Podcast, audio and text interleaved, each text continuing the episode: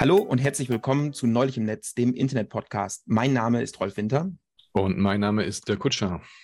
Und zusammen reden wir alle 14 Tage über ein Thema aus dem Bereich Internettechnologien, Protokolle und Phänomene. Dirk, willkommen zurück.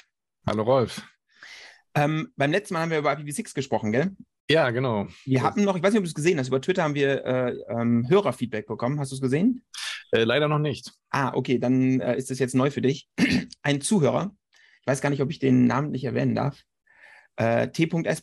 Du weißt, wer du bist, äh, hat über Twitter ähm, einen Link zu einer, also wir haben ja, ich habe ja mal orakelt in der IPv6-Folge, was aktuell so eine IPv4-Adresse kostet. Und ich meine, jetzt habe ich leider nicht nochmal reingehört, aber ich meine, ich habe sowas zwischen 30 und 40 Dollar gesagt. Ähm, und ein Hörer hat uns einen Link zu so einer Auktionswebseite, also einem Auktionsanbieter für IPv6-Adressbereiche ähm, geschickt, der auch Preisentwicklungen da gepostet hat. Ah, okay. So, an, an, dieser Stelle äh, vielen Dank dafür. Und ich habe mir das mal angeschaut. Und zwar die neuesten Daten, die er rausgibt, sind für, ich meine, der Juli ist ja noch nicht vorbei, sind für äh, Juni 2022. Was denkst du, was kostet aktuell eine IPv4-Adresse? Eine. Ähm, ja, kann man das so allgemein eigentlich beantworten? Hängt das nicht daran? Auf der Auktionsplattform. Auf, also, auf der Plattform. Auf der Plattform, mhm. genau. Also ähm, da kann man natürlich anbieten. Ich habe mal geguckt, was gerade so angeboten wird. Also das ja. ist sehr unterschiedlich, was die Anbieter da glauben, was sie dafür bekommen und ja. was letztendlich dafür bezahlt wird. Die Daten sind jetzt, ähm, ich glaube, vor Sales, genau, Prior Sales, das heißt, bevor sie tatsächlich verkauft wurden. Hm. Ähm, 500 Dollar. Ah, das ist äh, weit drüber. Aber äh, tatsächlich, das hängt so ein bisschen interessanterweise, die haben es mal so auf, auf Blockgröße runtergebrochen, ne? weil du ja. kaufst ja nicht eine Adresse, du kaufst einen Block. Und äh, je größer der Block, interessanterweise, also je mehr ja. Adressen im Block sind, desto teurer wird die Adresse auch. Ja, ja, klar. Und ähm, die haben mal hier, also der teuerste Block, das größte, was sie wahrscheinlich verkauft haben oder angeboten haben in dem Zeitraum, ist ein Slash 16, mhm. also 65.000 Adressen. Da kostet die Adresse aktuell oder wird angeboten für 54,50 Dollar. Ah, okay. Jetzt, ja, wenn man ja. sich den Block anschaut, ne, ja. dann sind das halt mal 3,5 Millionen Euro für genau. 65.000 Adressen. Ja, ja. Ja, nee, also, also genau, so diese Zahl 40 bis 50, die hatte ich schon im Hinterkopf.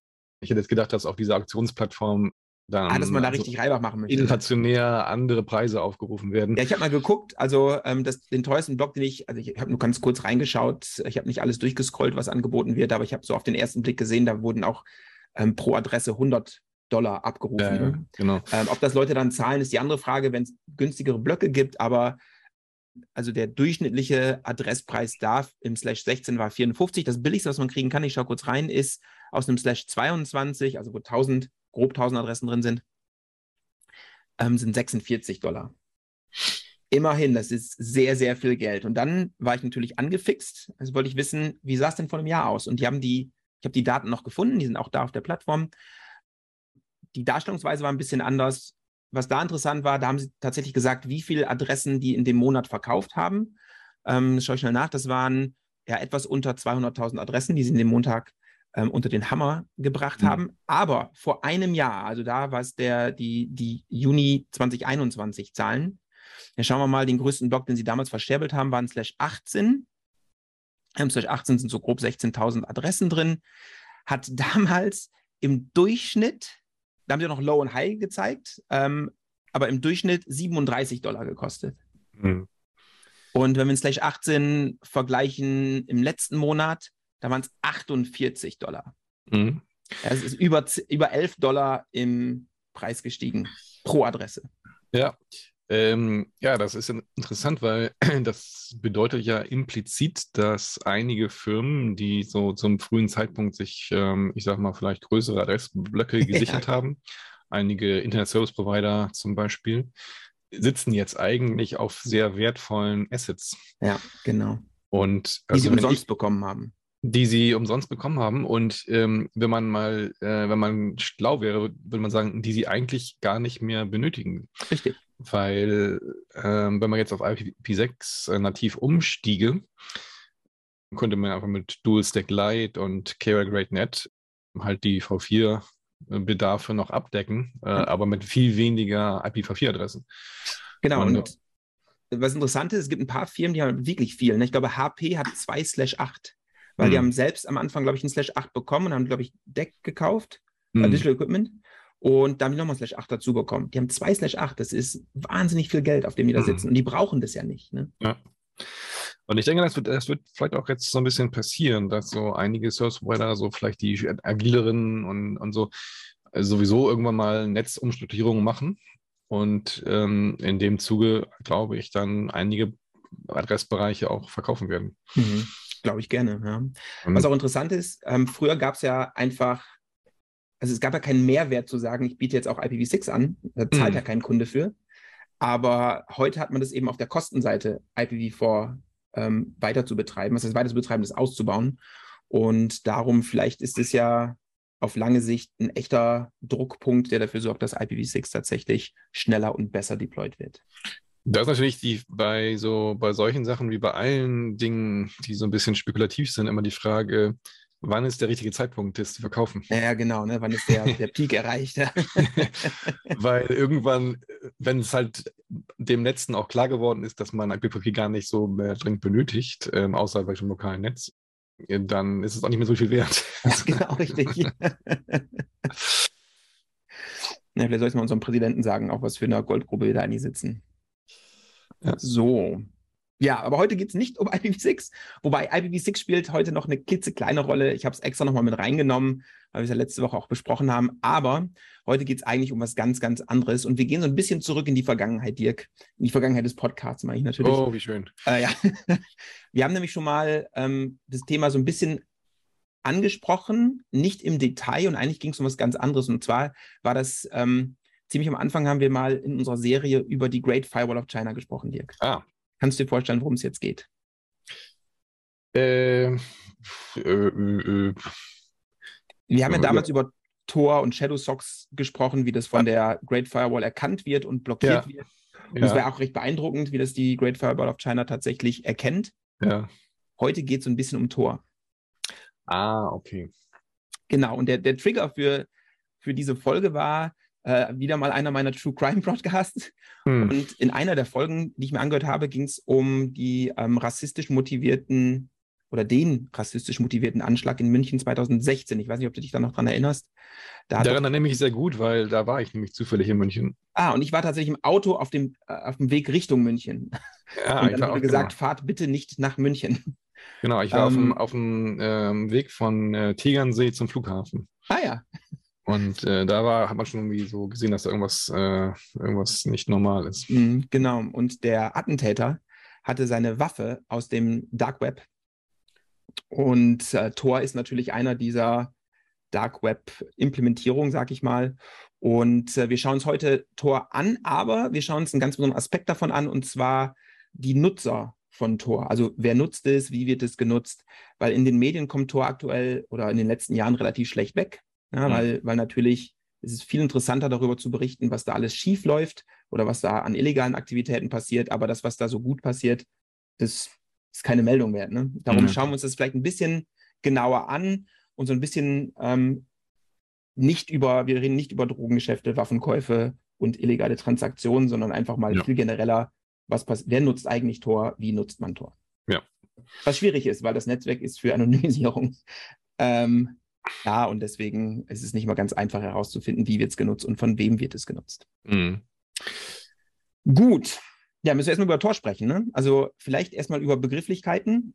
Wir reden ja über das Dark Web heute so ein bisschen, aber es gibt noch das Deep Web und manchmal äh, spricht man noch vom normalen Web äh, und nennt es das Surface Web.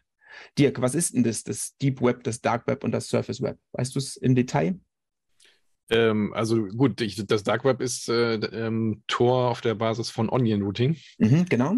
Das Surface Web ist das normale Web. Ja, genau. Und das dazwischen, das musst du mir erklären. Ja, tatsächlich. Und das wird auch manchmal so ein bisschen, gerade von Journalisten, manchmal ähm, falsch benutzt. Und deswegen wollte ich das kurz aufklären. Also das Surface Web, wie gesagt, das hast du natürlich schon perfekt beschrieben, ne? ist das Web, das wir so benutzen. Ähm, aber insbesondere ist es der Teil des Webs, der allen zur Verfügung steht.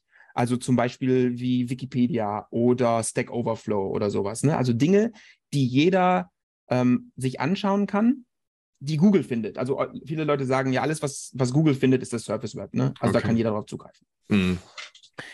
Dann das Deep Web ist auch Teil des normalen Webs, aber der Teil, der nicht öffentlich verfügbar ist. Also Google crawlt es nicht. Also zum Beispiel, wenn da eine Paywall vor ist und du ein Login brauchst, Okay. kann Google ja nicht crawlen. Hm. Und deswegen ist das Teil des Deep Webs. Da kann nicht jeder drauf zugreifen. Ah, okay. Oder ähm, Online-Banking. Ja, das kann Google auch nicht irgendwie durchforsten. Dafür brauchst du ein Login und Tanz und solche Geschichten. Social-Media-Inhalte, wenn du dafür ein Login brauchst. Hm. Äh, Videopay-Dienste wie Netflix. Das, da kann Mhm. Google auch nicht einfach äh, reincrawlen. Aber es ist nicht eben nur ähm, Dinge, die Google nicht findet, weil du ein Login brauchst, sondern auch Dinge, die Google nicht findet, weil es nirgendwo verlinkt ist. Also Google, der, der Crawler funktioniert so, der findet Links, Ja. geht dahin, findet weitere Links und so weiter. Und so geht es durch diesen Webgraphen durch. Wenn ich jetzt zum Beispiel in, der, in unserer Cloud einen Sharing-Link mache, kann jeder, der diesen Link haben, also es ist ja quasi öffentlich, es ist keine Paywall davor, aber dieser Link, den findet Google ja nicht. Das Ja. ist eben auch Teil des Deep Webs. Okay. So, was meinst du? Vergleich Deep Web, Surface Web. Was, was sind so die Größenverhältnisse? Oh, äh, das ist eine gute Frage, ähm, weil ja mittlerweile schon ja, also viele kommerzielle Angebote ja schon hinter irgendwelchen ähm, Zugangsbeschränkungen Mhm. sind. Ich sag mal äh, 70% Surface Web. Also Und- 30% Deep Web? Ja. Ja, es ist quasi genau umgekehrt und noch krasser. Also, okay. Ja, tatsächlich, also man, es muss man natürlich sagen, das Deep Web ist schwer zu messen, ne? Ja, ja, genau. weil man ja nicht so richtig hinkommt, aber man geht so ungefähr, also alle Zahlen, die ich gefunden habe, sind, liegen immer weit über 90 Prozent für Deep Web. Genau, jetzt ist die Frage, was misst man denn da jetzt? Ne? Misst man die Anzahl der URIs? Misst man die, ähm, Die Größe, weil dann Bytes, die dahinter stecken? rein und so, oder- genau, ja, also, genau. Ähm, das ist, ist, ist tatsächlich schwierig, ähm, das überhaupt irgendwie zu äh, quantifizieren. Man weiß es eben auch nicht, aber man geht, man, man schätzt immer so, naja, 90 Prozent wird schon im Deep Web liegen. Ähm, das gängige Bild, was Leute nutzen, ist auch der Eisberg. Ne? Also man hat das Surface Web, unter Wasser, im Deep Ah. Web ist wesentlich mehr. Genau. Ja, dann haben wir zu guter Letzt noch das Dark Web und das hast du auch schon ähm, sehr akkurat beschrieben. Also im Grunde ist es ja so ein Overlay-Netzwerk, also ein, ein Netzwerk auf Application Layer, das das Internet als Infrastruktur benutzt. Aber es ist eben nicht das normale Web, das heißt, der normale Browser kommt da gar nicht hin. Ähm, das Hauptziel ist das anonyme Nutzen und ähm, Bekommen oder Verwenden von Ressourcen. Hm. Und ähm, dafür braucht man, wie gesagt, eine besondere Technologie. Also Tor ist jetzt eine Möglichkeit, das zu tun und auch wahrscheinlich die prominenteste. Und diese Technologie nennt sich, hattest du auch schon erwähnt, Onion Routing. Und man braucht eine, Spelle, eine spezielle Software und andere Netzknoten, die einem dabei helfen, anonym unterwegs zu sein. Hm. Warum möchte man anonym im Netz unterwegs sein? Was meinst du? Naja, da gibt es, ähm, ich sag mal, mehrere Gründe. Also ein Grund, der oft angeführt wird, ist ja sicherlich, äh, was wir auch schon angesprochen haben, ähm, ja die ganze ähm, Überwachungsindustrie, Mhm. dass einfach ja den Leuten klar geworden ist, dass ähm, ja eigentlich permanent äh, jede Aktion im Web irgendwie getrackt wird oder zumindest versucht wird zu tracken. Dass, ähm, naja, halt Snowden Revelations äh, Mhm. und so weiter ja auch gezeigt haben, wie die Geheimdienste auch mit den großen Cloud-Providern zusammenarbeiten und, und äh, das ist natürlich schon mal ein Grund, ähm, weswegen Leute sagen, okay, das ist jetzt einfach too much. Da, wenn das so ist, dann machen wir einfach mal unser eigenes Web, wo wir versuchen, ähm, da jetzt quasi als Overlay so dieses Tracking zu äh, verhin- verhindern zu können. Mhm. Das ist Punkt eins natürlich. Und man gibt aber noch andere Treiber. Also ähm, äh, ja, weiß nicht, Firewall haben wir schon erwähnt. Genauso äh, Circumvention von Censorship gehört auch dazu. Ja? Genau, genau, das ist ein anderer. Also das ist ähm, ja, also ich glaube, ich weiß nicht, diese Entwicklung von Tor wurde ja auch von, ich hätte gerade vergessen, wie äh, die Organisation in den USA heißt, aber eben so eine meinst, wer es erfunden hat? Ja, nee, es gibt eine Organisation, die das, glaube ich, erst Zeit lang weiterentwickelt hat, die dann auch teilweise mit Steuergeldern oder NGO-Geldern finanziert wurde. Aber am Anfang war es die EFF, die hat sehr viel finanziert. Genau. Das wurde aber abgelöst vom, von einem Staat. Dazu kommen wir später noch ein bisschen. Ja, okay. Genau. Und ähm, naja, also wenn man jetzt zum Beispiel will, dass man, ja, sag ich mal, ähm, Firewalls wie jetzt äh, Firewall of China durchdringen kann, äh, dann ist sowas wie Tor auch eine potenzielle Technologie. Mhm. Ähm, ja, und drittens natürlich die ganzen kriminellen Aktivitäten, genau. die du auch schon angesprochen ja. hast. Das sind so die, die großen, genau. Ne? Also ja. Leute, die einfach anonym unterwegs sein wollen, weil, weil das Tracking sie einfach stört. Dann gibt es natürlich Leute, die ähm, vielleicht sogar gefährdet sind, wenn sie Dinge tun, wie Whistleblowing zum Beispiel. Ja, die nutzen natürlich Tor selbst in Tor kann man auch Dokumente hochladen, wenn man da irgendwas zu sagen hat. Und ähm, dann gibt es natürlich diese ganze Circumvention, die ist erst später dazugekommen, muss man auch sagen. Also Circumvention ist, ist was, was bei Tor dann erst später dazugekommen ist. Das, das, schauen wir uns dann auch noch an. Mhm. Und ja, klar, wenn man so eine Technologie hat, dann wird es natürlich auch für illegale Dinge irgendwann missbraucht. Tor, würde ich jetzt einfach behaupten, hat drei Hauptkomponenten. Das zum einen ähm, die Applikation, die der User nutzt, das ist der Tor-Browser. Dann haben wir das Protokoll, um das alles irgendwie zum Laufen zu bringen. Und dann haben wir dieses Netz von Freiwilligen, die auch Tor-Relays betreiben, um das Anonymisierungsnetzwerk selbst ähm, darzustellen. Ja, das sind so die drei Hauptkomponenten. Dann gibt es mittlerweile natürlich auch Bridges, das sind auch Relays, aber die sind nicht veröffentlicht. Ähm, Pluggable Transports gibt es noch, das ist auch, das ist auch eher im Bereich von Circumvention ähm, und Onion Services etc. dazu gleich mehr. Aber diese drei Komponenten, der Tor-Browser, das Protokoll und das Netz von Freiwilligen, das sind so die zentralen Dinge. Schauen wir uns den Tor-Browser mal an. Also der Tor-Browser ist eine Extended Support Release von Firefox. Mhm. Also der Tor-Browser ist eigentlich eine Firefox-Implementierung ähm, und zwar der Extended Support Release. Da kommen Tor-Patches dazu. Ich meine gelesen haben, so zwischen 60 und 100 Patches von Tor kommen noch oben drauf. Dann ähm, werden die Default-Sicherheitseinstellungen verändert und die Default-Privacy-Einstellungen werden verändert, sodass sie eben maximalen Schutz bieten. Dann kommen noch ein paar Extensions dazu, also nicht nur Tor-Extensions wie der Tor-Launcher, sondern auch irgendwie NoScript, was ja auch normale Internet-User eventuell verwenden. Die werden noch mit installiert. Und dann kommt der Tor-Daemon äh, und äh, die Pluggable Transports dazu. Das ist der Tor-Browser, also ja. eine spezielle Version von Firefox. Äh, mit dem Tor-Daemon und ein paar anderen Dingen. Dann haben wir das Netz von Relays. Ja, das sind, wie gesagt, Freiwillige, die installieren, aus, aus welchen Gründen auch immer, ähm, die Tor-Software, lassen die laufen und so werden sie Teil des Netzwerks und unterstützen die User von Tor. Dann gibt es spezielle Relays. Das sind die sogenannte Directory Authority. Die warten äh, Listen aller aktiven, aktuell aktiven Relays, sodass ja. ein Nutzer eben Relays finden kann. Ähm, und typischerweise, also die, die Clients, also der Tor-Browser, der baut sogenannte Circuits auf und man braucht drei Relays dafür, ja, um, um so eine Verbindung aufzubauen durch das Tor-Netzwerk. Mhm. Ja, genau. Dann kommt das Protokoll. Wolltest du was sagen? Nein, ich wollte nur sagen, ja, das stimmt. Sehr gut. Dann ähm, das Protokoll verbindet eben diese drei Relays, um so diesen Circuit aufzubauen. Und der Circuit wird benutzt vom Client, um mit dem ultimativen Ziel zu sprechen. Das ultimative Ziel ist in den meisten Fällen, dazu haben wir später noch Zahlen, tatsächlich im normalen Surface Web. Also die meisten Leute nutzen Tor, um das Surface Web zu browsen. Ja, genau, das ist, was ich sagte. Ne? Also halt, um diese Tracking-Sachen mhm, äh, genau. zu vermeiden.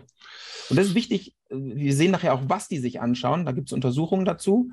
Und das ist, das ist wichtig auch mal zu erwähnen. Also die meisten User sind typische Internetnutzer, die einfach das Surface Web browsen durch Tor. Ne? Ja. Ähm, auch wenn es in den Medien häufig anders aussieht. Das ist das, ist, das Interessante daran. Ne? wenn man mal nachschaut und misst, dann ist das alles, das meiste davon tatsächlich ganz normales Surface Web Browsing. Hm. Ähm, das Interessante bei diesen Relays ist und dem Protokoll, ähm, dass jeder Relay nur seinen Vorgänger kennt und seinen Nachfolger, aber nicht den ganzen Circuit. Und das erste Relay nennt man Guard Relay, das spricht direkt mit dem Client und das letzte Relay ist besonders, weil das verbindet man, also wenn es in Surface Web geht, verbindet das letzte Relay ähm, sich mit dem Server, also mit dem ultimativen Ziel. Das sieht quasi den User-Traffic. Ja, genau. Und wenn das nicht Ende zu Ende verschlüsselt ist, dann sieht es eben auch unverschlüsselte Sachen. Plus, da ist es wichtig, diese Exit-Node, also die, die, das, die dafür sorgt, dass der Traffic das, das Tor-Netzwerk wieder verlässt, ist, ich sage jetzt mal, ein bisschen gefährdeter, weil von, von Sicht des, des Dienstbetreibers ist das der Nutzer. Mhm. Ja, weil das ja auch die IP-Adresse, die es sieht. Und damit, also wenn dann mal die, die Staatsanwalt kommt oder sowas äh, und die, die Logs, die Server-Logs haben will, um mal reinzuschauen, dann sieht es so aus, als wäre die Exit-Node der, ähm, der Nutzer. Genau. Und wie gesagt, wenn es sich Ende zu Ende verschlüsselt sieht die Exit-Node eben auch, was da passiert. Man wird nicht einfach zur Exit-Node, äh, Exit-Node, also wenn man die, diese Tor-Software installiert, um Relay zu werden, dann muss man da besondere Dinge tun, um wirklich bewusst zu einer Exit-Node zu werden. Ansonsten ist man einfach diese Guard oder dieser, dieser Middle-Relay. Die Anonymität, die man bekommt, resultiert daraus, dass man, da kommt auch der Name, ne, äh, Onion Routing, dass man verschiedene Schichten von Verschlüsselung hat und ein Relay sieht immer nur das, was es braucht, um, zu, um, um seinen Dienst auszuführen aber eben nicht, was die anderen Relays sehen. Und somit ist es eben ja anonym. Also wenn es jetzt zum Beispiel beim Exit Relay landet, der, der Exit Relay kann nicht sagen, wer ist eigentlich der Client, sondern du weißt nur, was, er kennt nur den Middle Relay und das ultimative Ziel. Ja, und damit ähm, sorgt Tor, also das System Tor für die Anonymität seiner Nutzer. Und es gibt viele clevere Details, zum Beispiel, ähm, alle Pakete sind gleich groß. Das heißt, anhand der Paketgröße kann man nicht sagen, wo innerhalb des Circuits ist man gerade, weil diese Zellen nennt man die, die sind immer gleich groß und ein paar andere clevere Dinge. Da brauchen wir nicht ins Detail gehen, aber Tor macht schon eine ganze Menge, um tatsächlich diese Anonymität auch möglichst effektiv zu schützen. Es gibt bekannte Schwachstellen, also wenn man den, den, den Guard stellt und die Exit-Node stellt, dann kann man korrelieren gewisse Dinge und dann dann äh, ist die Anonymität eventuell aufgehoben etc. Also da, da gibt es schon Angriffe, aber im Prinzip ist es ein sehr, sehr cleveres System, um ähm, erstmal primär den User anonym zu halten. Ja, wenn man jetzt Tor benutzt, um sich bei Facebook einzuloggen, ja, dann kennt Facebook natürlich den Nutzer, aber weil, man sich Klar. eingeloggt hat. Aber wenn das Ende zu Ende verschlüsselt ist, dann ähm, ist dazwischen kann niemand sagen, wo geht das alles hin. Mhm. Dann gibt es Bridges. Bridges sind besondere Relays, die, wie gesagt, nicht über die Directory Authority veröffentlicht werden. Die kriegt man über ja, so Seitenkanäle mitgeteilt. Die sind besonders äh, dafür gedacht, eben um ja so als Anti-Censorship-Instanz zu fungieren. Die ähm, haben diese Pluggable Transports implementiert und die versuchen dann nochmal den, den, die Daten so zu transformieren, dass sie harmlos aussehen. Also wenn jetzt irgendein Provider die Packet Inspection benutzt, um herauszufinden, ist es Tor oder nicht, dann machen diese Pluggable Transports das nochmal besonders schwer, das irgendwie durch solche Boxen herauszufinden. Das heißt also, Bridges kann man sich merken, ist eher so ein Anti-Censorship-Ding.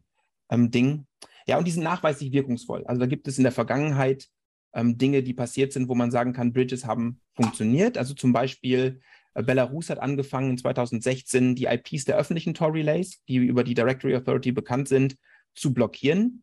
Aber Bridges haben weiterhin funktioniert. Ja? Mhm. Oder seit 2021 ähm, passiert Ähnliches in Russland und auch hier funktionieren äh, Pluggable Transports und Bridges relativ gut, um die Leute weiterhin im normalen Internet ähm, ganz normal, also das Surface Web benutzen zu können.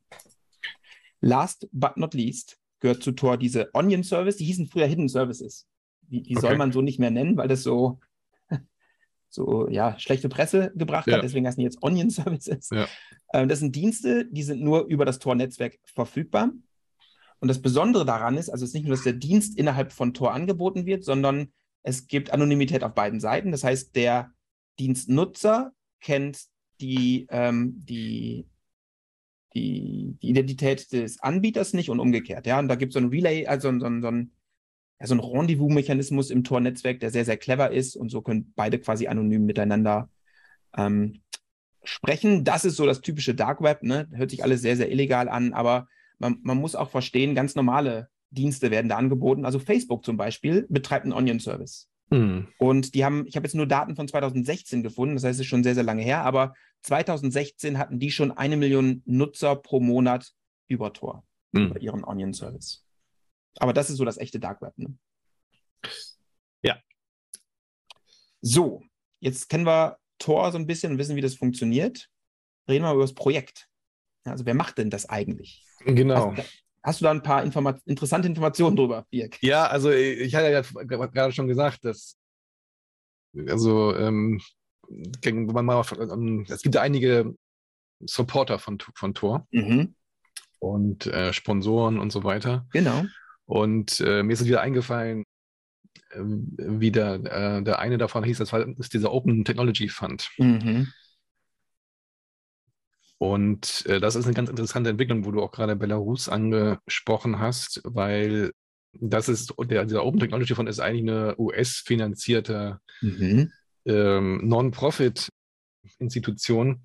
Die sagen, ähm, ja, kann man sagen, eine Weiterentwicklung von äh, Radio Free Asia und sonstigen Institutionen. Also einige würden vielleicht sagen, irgendwie ein CIA-Cutout. Ja. und das aber ist eine ganz interessante Entwicklung, weil, ähm, naja, wenn man jetzt sowas hat wie Tor und Onion Routing, wie schon zu Anfang gesagt, gibt es verschiedene Ziele, die, damit man, die man damit erreichen kann. Einmal möchte man halt, äh, ja, diesen, dieses, den Tracking entziehen, zum anderen natürlich aber auch halt vielleicht seine Inhalte in Gegenden bringen, wo es sonst äh, schwierig wäre, halt diese äh, Firewall-Geschichte. Und genau. ähm, das ist natürlich ja, also im Interesse von Regierungen, aber auch im Interesse von Firmen, wie zum Beispiel eben Facebook. Und das erklärt natürlich auch, warum Facebook äh, das auch anbietet, mhm. ähm, weil das potenziell für Facebook bedeutet natürlich mehr ähm, Kunden oder ich sag mal ähm, Nutzermaterial zu gewinnen. Mhm. Und ähm, interessanterweise wurde das Funding für diesen ähm, Open Technology Fund äh, unter der Trump-Regierung äh, zurückgefahren.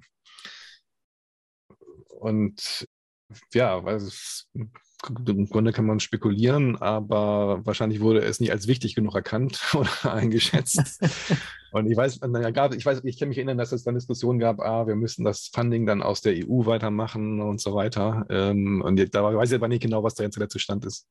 Ja, ich habe den 2021 äh, Annual Report mir mal genau angeschaut vom, vom Tor-Projekt. Ja. Ähm, aber vielleicht gehen wir mal zur Historie. Also Tor hat seine Wurzel in Forschung aus den 90ern und zwar genau. vom US Naval Research Lab.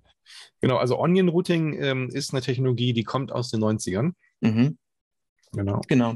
Und äh, da kommt also das grundlegende Konzept her. Tor ist natürlich heute viel, viel ausgereifter und viel cleverer und kann äh, die Dinge viel, viel besser umsetzen, weil es natürlich jetzt auch schon mal 20 Jahre Realität erfahren hat und immer wieder angepasst werden musste.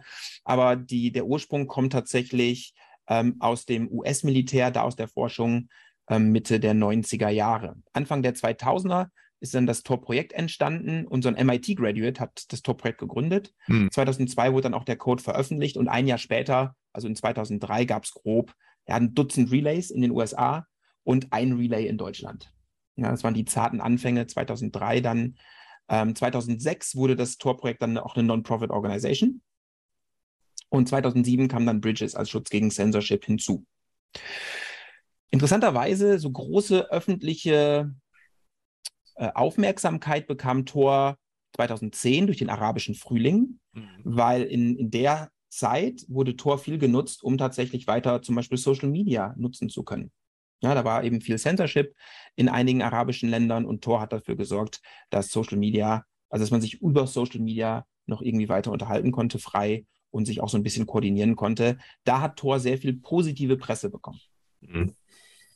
Seitdem hat Tor ja viel schlechte Presse bekommen. Also es ist häufig negativ irgendwie aufgefallen durch kriminelle Machenschaften, sowas wie Silk Road, Waffenkäufe etc. etc.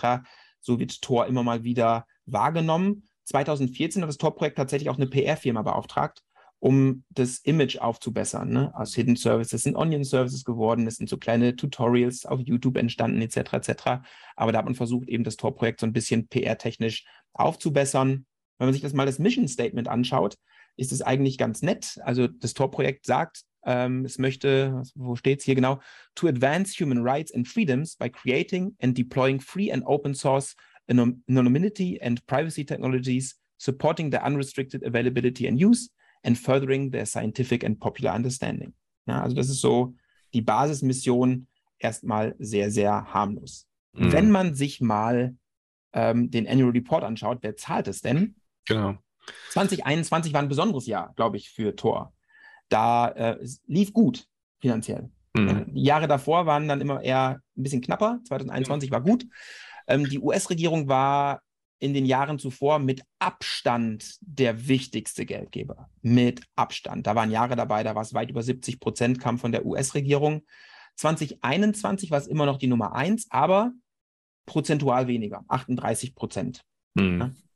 Ähm, dann muss man aber auch sagen, in dem Jahr haben die 7,4 Millionen Dollar bekommen, was sehr, sehr gut ist für das Tor-Projekt. Äh, die Ausgaben lagen knapp unter 4 Millionen, das heißt, die haben ein bisschen was über, also gut was überbehalten. Auf Platz zwei der Geldgeber sind Spenden von Individuen mit 2,7 mhm. Millionen und gefolgt von privaten Stiftungen mit 1,2 Millionen. Was ich sehr interessant fand, dass Firmen nur 213.000 Dollar gespendet haben. Das war für mich überraschend, weil normalerweise so Google, Meta und Co. sind bei solchen Sachen ja meistens dick dabei und geben auch gerne Geld für sowas. Ja, wenn mhm. wir uns mal angucken, wofür die Geld ausgeben, ähm, hätte ich jetzt erwartet, Tor ist definitiv dabei. Mm -mm -mm. Jetzt kann natürlich orakeln, warum. Vielleicht wegen der schlechten Presse. Könnte sein, dass man sich da irgendwie nicht irgendwie dran beteiligen möchte, aber hatte mich persönlich jetzt erstmal überrascht, dass die Großen da nicht Geld großartig investieren. Ja, also zum Beispiel DuckDuckGo ist ein Sponsor. Ähm, Mozilla war auch dabei, muss man sagen, äh, und ein paar andere, aber ähm, so die Großen haben, haben also zumindest nicht mit großen Beträgen geglänzt, wenn man sich anschaut, dass es in Summe 213.000 Dollar waren in 2021. Mhm. Ja, also die US-Regierungen sind immer noch sehr, sehr wichtig finanziell für das Tor-Projekt. Genau, ich glaube im Großen und Ganzen, ähm, naja, es ist halt eine Technologie, die, ja, wie schon gesagt, auf verschiedene Weise verwendet werden kann. Richtig. Ja. Verschiedene und, Ziele erreichen kann. Genau, da muss man tatsächlich sagen, ist auch ein politisches Mittel. Wenn man möchte, dass andere Leute das freie Internet benutzen können, um sich alternative Informationen anzuschauen, dann muss man das unterstützen und die US-Regierung tut das offensichtlich. Das US-Regierung sind auch unterschiedliche Töpfe. Ne? Das, ist, das sind äh, das kommt von unterschiedlichen Organisationen innerhalb ja. der US-Regierung, aber in Summe ist es schon signifikant. Genau. Ja, aber ja. Ähm, Heute wollten wir uns die Nutzer von Tor so ein bisschen anschauen. So, jetzt ja. haben wir ein Anonymisierungsnetzwerk und jetzt wollen wir uns die Nutzer anschauen. Ja. Ist schwierig. Wie macht man das? Naja, das Tor-Projekt hat 2021 eine User-Survey gemacht. Und die haben das in, in, in Bannern in den Tor-Browser-Implementierungen angebracht. Und mitgemacht haben das fand ich signifikant, 70.000 Leute, wobei nur 50.000 davon ausgewertet wurden, weil die haben irgendwann festgestellt, ähm, ich glaube, das war bei der Android-Implementierung, war das so, das sah so aus, als müsste man die Umfrage machen, um das überhaupt nutzen zu können. Und so haben viele Leute einfach Junk eingegeben, um, um, weil sie dachten, sie können erst dann die, die äh, Tor benutzen. Das haben sie rausgefiltert, übrig geblieben sind dann eben so ja, etwas über 50.000 Nutzer. Ähm, und ja, das finde ich immer noch eine gute Basis für eine Umfrage.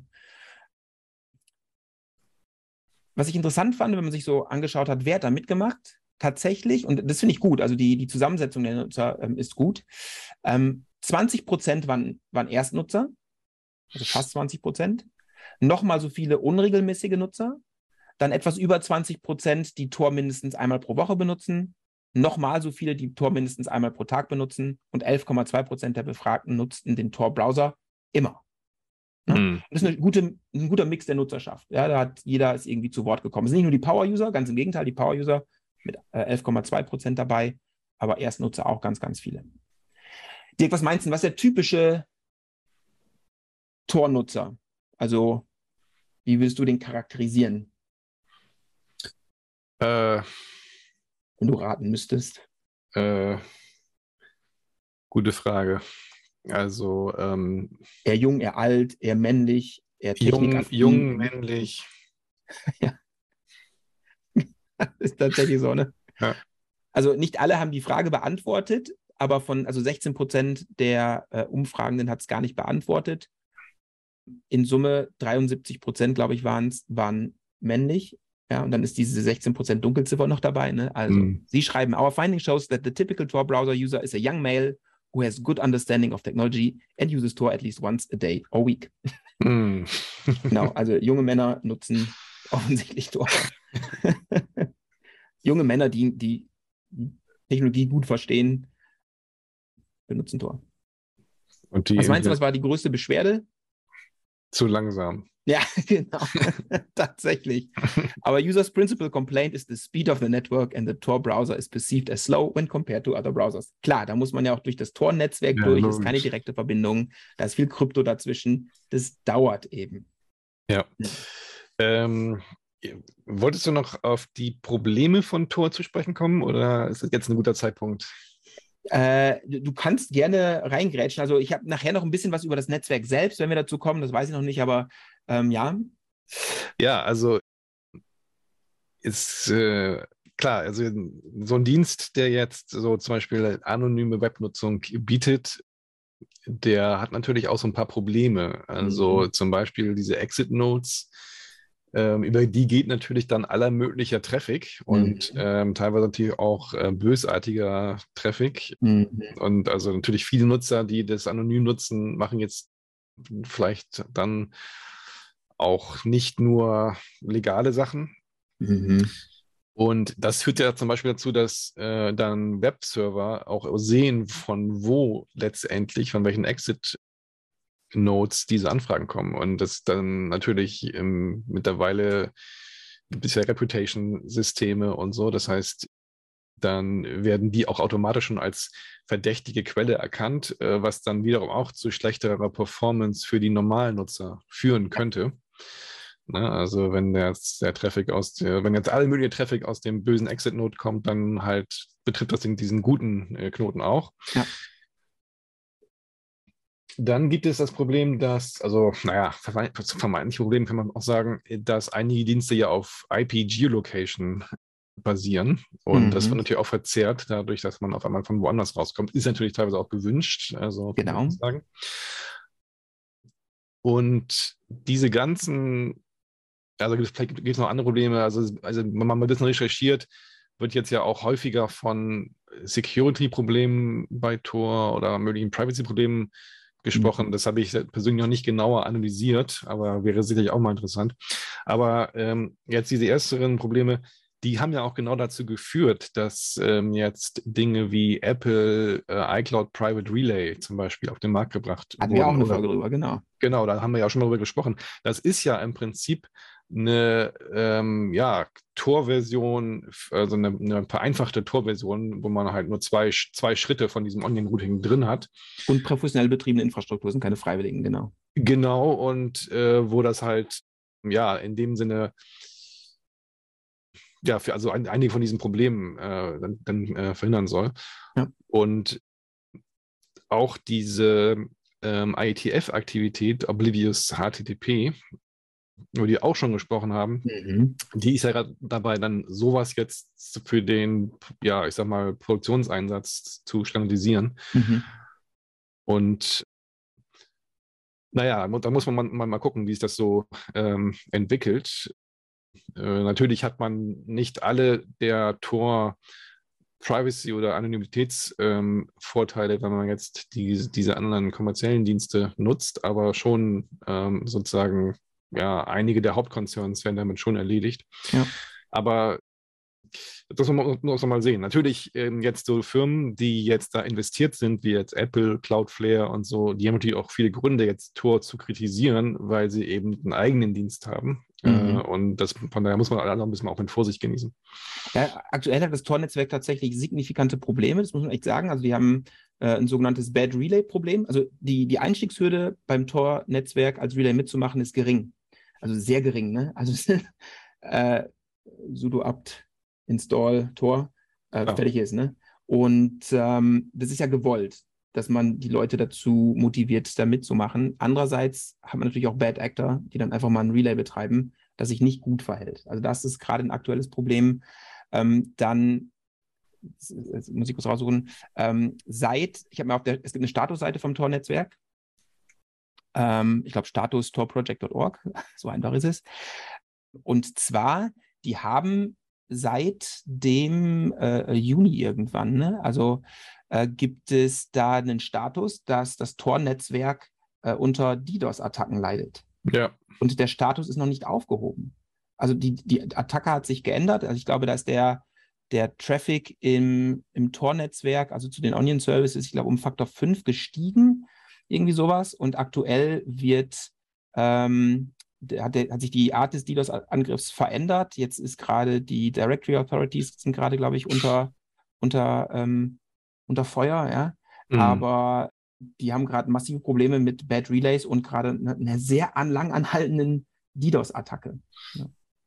Und wenn man ja, so genau, ich meine, gut, dafür kann jetzt Tor erstmal per se nichts. Nee, null, ähm, also ähm, ist natürlich dann auch ein genau ein attraktives Ziel oder beziehungsweise ein Ziel von Akteuren, die eben genau das verhindern wollen, was Tor macht. Ähm, ja, und, und für den Nutzer sieht es aus, Tor ist langsam. ja, ja, genau. Hm. Und dann gleichzeitig, naja, muss man sagen, ist die Angriffsoberfläche schon bei Tor schon auch ähm, ganz groß, weil man kann einfach irgendwie einen Relay versuchen zu platzieren, der einfach nicht funktioniert. Ja, genau. Und, ähm, weißt du zufällig, wie viele Relays gerade aktiv sind, so im Schnitt? Nee, keine Ahnung. So 7000. Okay. Mhm. Und da kann man natürlich ähm, schnell mal ein paar platzieren und kriegt, ein, wenn man, also wir, wir sehen das gleich an der wissenschaftlichen Arbeit, da kriegt man schnell viel Traffic. Also es gab eine Arbeit, die haben 3,5 Prozent des Ja. Tor-Traffics analysiert. Mit 16 Relays. Genau. Und das, das ist natürlich ähm, ja ein, Grund, ist ein grundsätzliches Problem natürlich, was sich jetzt ja schwer, schwer lösen lässt oder denke Mhm. mal, was eine kontinuierliche Arbeit für das Torprojekt sein wird, Ja. damit irgendwie umzugehen. Ja. Gut, wir waren bei Speed, ne, war der größte Complaint, die, die danach gefolgt von äh, Webseiten werden blockiert, Mhm. äh, weil man Tor benutzt. Ja, genau, das, So. ist, das, ist nämlich genau das Problem, dass die Genau. halt von, von, ähm, sch- von schlechten Exit-Notes kamen. Ja, genau. Und dass Captchas zum Teil nicht funktionieren. Genau, genau. Das waren so die größten Complaints. Dann haben sie gefragt, warum nutzt ihr denn Tor? Und da wird niemand natürlich sagen, äh, ja, um möglichst viele illegale Sachen zu machen. Das heißt, da muss man natürlich sagen, es gibt einen gewissen Bias. Aber 81 Prozent dieser 50.000 Nutzer haben gesagt, zum Schutz der persönlichen Privatsphäre. Hm. Das ist der Grund. Dann äh, ein Drittel hat dann noch angegeben ideologische Gründe. Äh, 27 Prozent haben gesagt, um Zensur zu umgehen. Also das als diese Zensurumgehung über Bridges und Pluggable Transports ist eine, ist eine wichtige Funktion von Tor mittlerweile. 16 Prozent haben gesagt, ähm, um sich als Aktivist zu schützen. Also viele Aktivisten haben da mitgemacht. Hm. 12 Prozent nutzen es für die Arbeit, 4 Prozent andere Gründe. Also Hm. der- die, die Top mit 81 Prozent ganz klar Top-Grund zum Schutz der persönlichen Privatsphäre. Tor misst sich selbst so ein bisschen. Es gibt die Webseite metrics.torproject.org und da muss man wissen, die, die schätzen viel davon. Ne? Also viele Messungen sind keine richtigen Messungen. Also die fragen dann zum Beispiel ähm, bei Directory Authorities, die da mitmachen, einfach einfache Counter ab und extrapolieren so ein bisschen. Das sind jetzt keine richtigen Messungen, Messungen, aber es sind gute Abschätzungen. Ähm, die Daily Users, nur von Relays, ohne die Bridges. Magst raten, Dirk? Was meinst du, wie viele Daily Users haben die? 100 Millionen.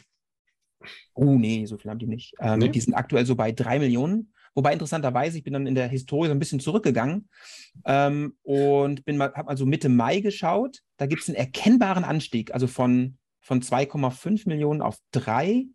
Ähm, wie gesagt, die Zahlen sind geschätzt. Ich, weiß, ich hab, konnte nicht herausfinden, was da passiert ist. Ich habe keine, also wenn es ein, äh, wenn es Zuhörer gibt, die wissen, was da so Mitte äh, Mai passiert ist, bitte gerne über Twitter oder andere Kanäle uns informieren, würde mich interessieren. Hm. Ähm, aber da ist irgendwas passiert. Das sehen wir dann später auch nochmal. Dann die Top Countries, die, das, die die Relays, also ohne Bridges benutzen. 22 Prozent USA, Ja. gefolgt von Deutschland, Ja. gefolgt von Finnland, Indien, Niederlande, Russland, Litauen, Indonesien, Frankreich und die UK. Also Deutschland mit 13 Prozent, United States mit 22 Prozent, die Top-User. Wenn wir uns die Bridges anschauen, ähm, dann, also die, also Censorship Circumvention, da sind die Deutschen und die, äh, ähm, die US-Nutzer abgerutscht auf Platz 2 US, 3 Deutschland. Platz 1 belegt jetzt jemand anderes. Magst raten? Ukraine. Äh, Das genaue Gegenteil, Russland. Ja, also dann sind tatsächlich 50 Prozent der Bridge-User kommen aus Russland. Ah, okay. Ja. Dann Hm. nur noch 8,9 Prozent United States, 3,85 und so weiter. Die Mhm. Ukraine mit 1,35 Prozent ähm, ist immer noch in den Top 10 auf dem letzten Platz, also auf dem zehnten Platz, aber ganz oben Russland. Okay. In der letzten Folge haben wir über IPv6 gesprochen. Nehmen wir das mal auf. Was meinst du, wie viele Tor Bridges, äh, Tor Bridge User nutzen V6? äh, 30 Prozent. Äh, viel, viel weniger leider, ne? Von 75.000, 1000. Wow, okay. Ähm, Ja, das fand ich auch ganz interessant. Also IPv6 ist nicht das große Thema in Tor, ist weit unter, unter dem Durchschnitt. Ähm, pro Tag, wenn man sich mal die Downloadzahlen des Tor-Browsers anschaut, ne, neu heruntergeladen für Windows und Windows sind die meisten User, sind 40.000 bis 50.000 neu heruntergeladene Instanzen, hm. äh, 10.000 für Mac und nochmal so 10.000 für Linux. Also Linux ist tatsächlich kein Nischen-OS bei Tor-Nutzern. Aber was ist mit den ganzen Mobilplattformen? Ähm, Android habe ich jetzt nicht nachgeschaut, aber ähm, ich glaube, das war auch signifikant. Hm. Ähm, aber neu heruntergeladen ist ja nur der eine Teil. Wie viel updaten? Ne? Also 700.000 Windows-Instanzen prüfen jeden Tag, ob es Updates gibt. Unter Windows 170.000 nochmal jeweils für Mac und Linux. Ja, um so ein Gefühl zu bekommen, wie viele Instanzen laufen da. Das ist schon einiges. Ähm, diese Metriken, wie gesagt, die Tor rausgibt, sind Schätzungen und natürlich wollen die auch möglichst wenig rausgeben, weil das natürlich, die wollen natürlich keine Rückschlüsse zulassen für ähm, Externe. Es gibt ein Paper von 2018, das heißt Understanding Tor Usage with Privacy Preserving Measurements. Und was die gemacht haben, ist, die haben gesagt, naja, wir, wir messen das mal richtig. Also wir platzieren 16 Tor-Relays äh, im Tor-Netzwerk, sechs davon sind Exit-Relays. Und die konnten insgesamt mit diesen 16 Relays ungefähr 3,5 Prozent der Tor-Bandbreitenkapazität ähm, anziehen. Mhm. Und gemessen haben die mal in 24 Stunden Einheiten jeweils eine Frage beantwortet innerhalb dieser 24 Stunden, um nicht äh, unnötig viel Traffic da auch einfach sich anzuschauen. Das war im April 2018, als diese Messungen liefen. Wenn man sich die Exit Nodes anschaut, die brauchen natürlich einen Hostnamen oder eine IP-Adresse und Portnummer, um sich mit dem jeweiligen Ziel zu verbinden, also mit dem gewünschten Dienst, den der User da ähm, ansprechen möchte im, im Surface Web.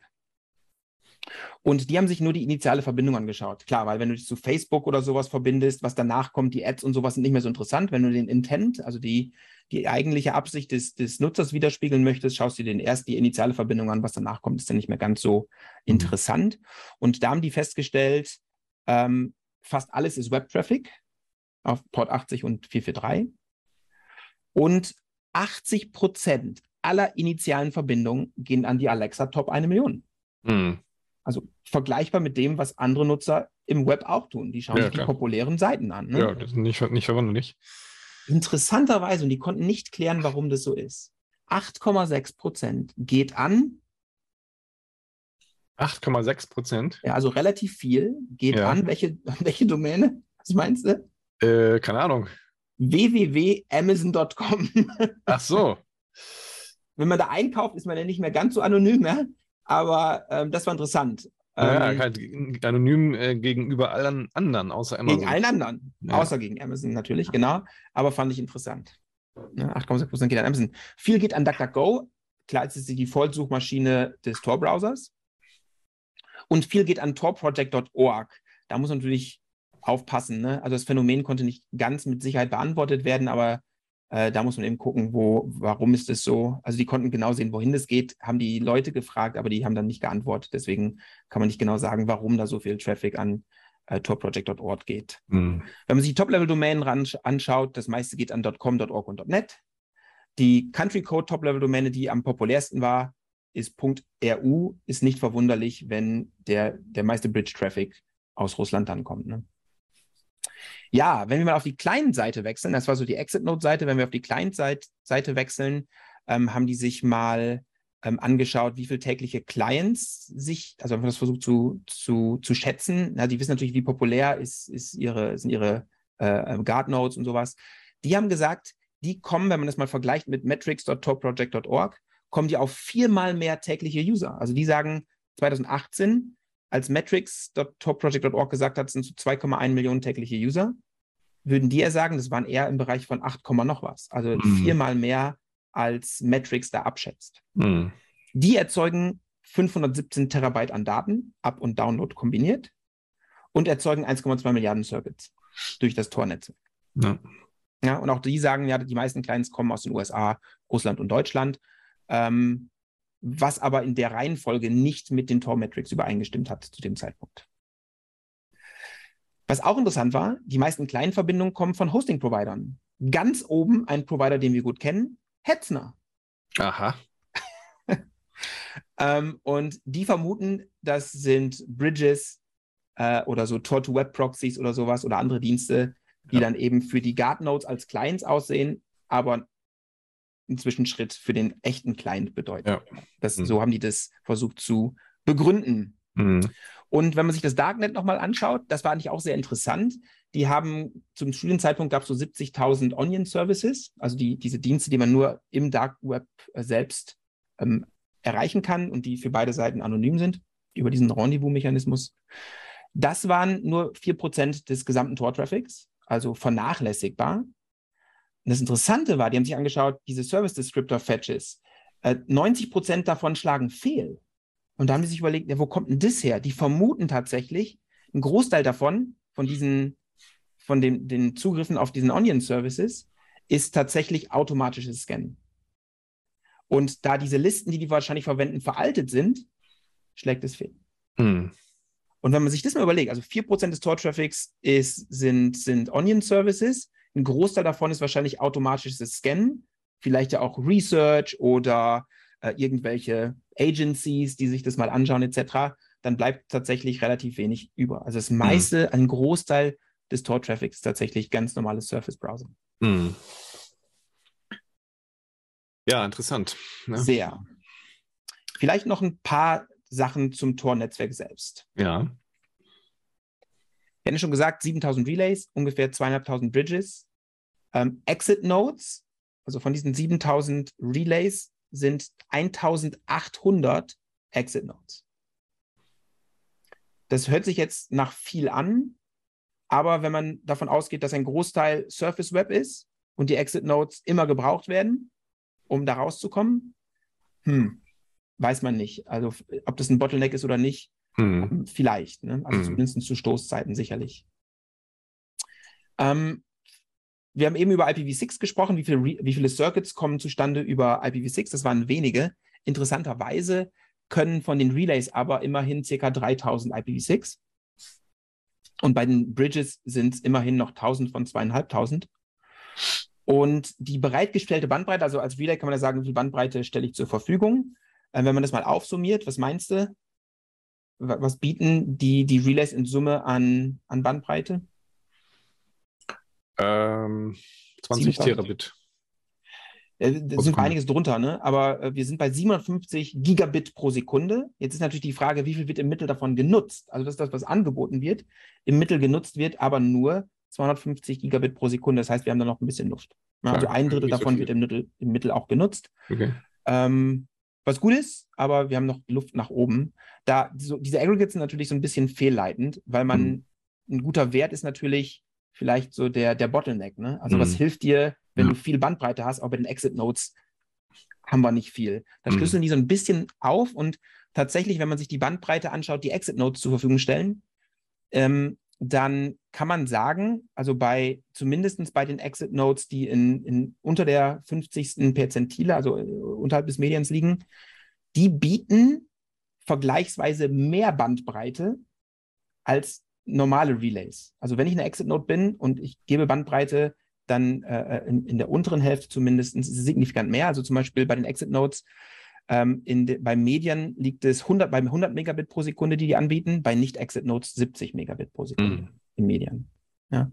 Das wird ein bisschen kleiner, wenn wir äh, bei der 75. Perzentile landen, aber trotzdem die kleineren bieten tatsächlich im Schnitt mehr, was eine schöne, schöne Metrik ist. Ja, aber wie gesagt, was interessant war, irgendwie so ähm, Ende April ist irgendwas Drastisches passiert, denn die maximale Bandbreite ist da sprunghaft angestiegen. Okay. Seitdem ist die wieder gesunken. Jetzt, jetzt weiß man natürlich, da, da, passieren Dinge in Tor. Ne? Also zum Beispiel kann das ein wissenschaftliches Experiment gewesen sein. Ne? Ja, ja, also genau. wenn jetzt einer da 16 Relays hinpackt, die alle einen Gigabit an, angebunden haben und nach, einer, nach einem Monat ist die Studie vorbei, dann fehlt das Tor wieder. Ne? Deswegen, hm. das kann alles Mögliche sein. Das muss nichts Schlimmes sein, aber es ist ganz interessant, dass man da immer mal wieder so Phänomene in diesen Statistiken sieht, die schwer zu erklären sind.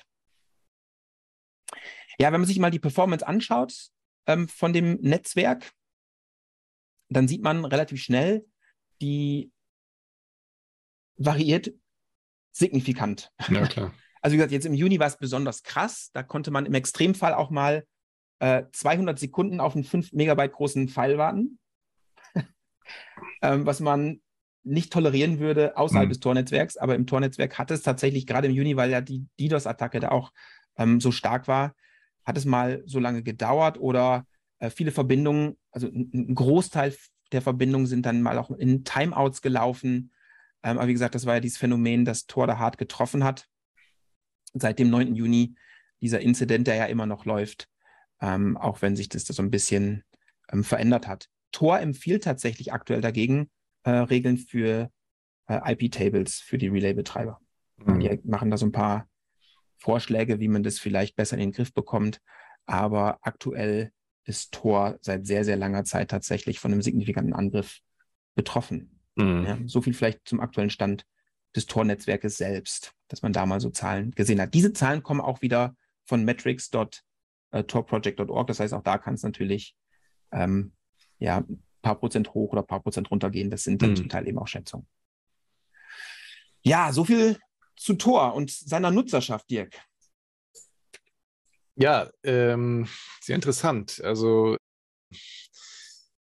ja, wie gesagt, das ist ähm, technisch ein spannendes Projekt. Total, ähm, ja. man, man sieht aber natürlich auch gleich, wenn man mal ein bisschen genau reinguckt, was so einige Schwierigkeiten halt auch sind.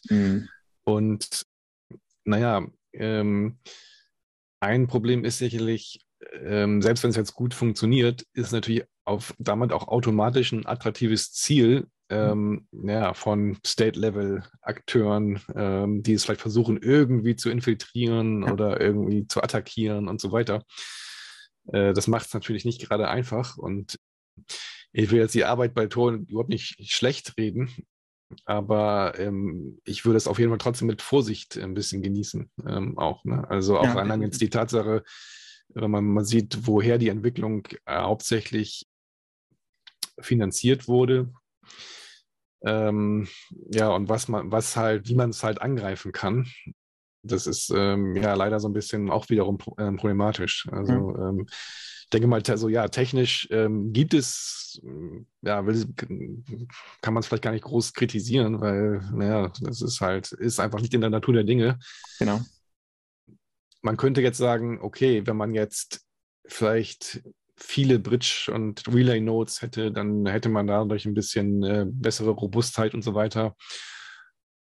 Auf der anderen Seite macht es das natürlich auch wieder noch schwieriger, sonst mal solche Rogue-Relays zum Beispiel zu erkennen. Äh, Mhm. Dann weiß ich nicht, da muss man, das wird einfach ein kontinuierlicher Auftrag sein, quasi, da, da weiter dran zu arbeiten. Aber Ja, und, und das Top Pro Project nennt es ja auch das Arms Race. Also ähm, Genau, es gibt genau. Leute, die tun irgendwas, dann muss man wieder ein Mittel dagegen finden, Ja. dann findet jemand eine clevere Idee, das doch zu umgehen, dann müssen die wieder ein Mittel dagegen finden. Das ist so eine never-ending Story, die, das geht so weiter. Genau. Und was auch interessant ist, ähm, ist, ähm, wenn, ja, also so, so, ein Werkzeug wie Tor, das kann natürlich in viele Richtungen verwendet werden und sich dann auch natürlich auch vielleicht gegen die ursprünglichen Ziele oder ich sag mal Sponsoren am Ende äh, äh, richten.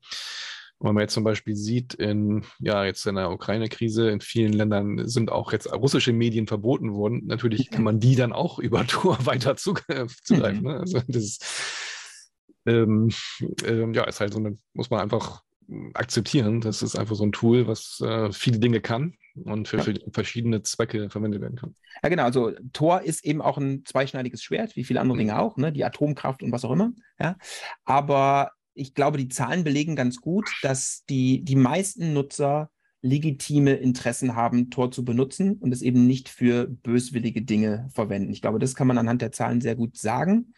Und ähm, das ist schade, dass natürlich die Dinge, die für die Tor benutzt wird, die nicht legitim sind und illegal, es immer wieder in die Presse schaffen und Mhm. damit das Tor-Projekt selbst auch so ein bisschen, ja, vielleicht so einen, so einen negativen Touch bekommt. Aber ein Großteil, ein, ein Signi also der Groß, der absolute Großteil aller Nutzer hat legitime Interessen und nutzt es einfach, um sich selbst zu beschützen. Und das ist okay. Genau, was halt auch interessant ist, ist, was man aus dem Tor-Projekt lernen kann für, ich sag mal, die Internet-Weiterentwicklung. Wie gesagt, diese ähm, Private Relay-Geschichten und was in der ITF passiert, ist ja schon mal so ein Beispiel. Aber man könnte auch mal versuchen, okay, wie könnte überlegen, wie könnte man jetzt vielleicht ein Internet- und Web-Design was vielleicht von vornherein äh, ein bisschen äh, anonymitätsfreundlicher wäre, mhm. äh, wo man halt ja so vielleicht so, so einen Dienst so ähnlich wie Tor leichter und vielleicht auch robuster aufbauen könnte, wo mhm. zum Beispiel ja Nutzer nicht automatisch immer getrickt werden oder nicht so leicht getrickt werden können. Ja. Ist natürlich auch nicht einfach, weil in vielen Requests habe ich ja Nutzerkontext drin und so. Das heißt, da muss man schon ähm, sehr gut drüber nachdenken, so gut, gutes Security-Framework haben. Aber dafür ist Tor eigentlich auch nicht schlecht, dass man sozusagen mal guckt, okay, was ist, was ist da eigentlich interessant, was kann man da vielleicht möglicherweise daraus lernen. Ja, das Tor-Projekt ist auch immer sehr offen diesen Research-Fragen gegenüber und stört es auch gar nicht, wenn Leute versuchen, da irgendwie was zu brechen ähm, wenn sie davon am Ende profitieren. Mhm. Ja, so ja, viel gutes Thema und seine Nutzerschaft. Ich würde sagen, wir ziehen den Stecker für heute. Würde ich auch sagen. Vielen Dank und bis zum nächsten Mal. Alles klar, mach's gut, ciao. Ciao.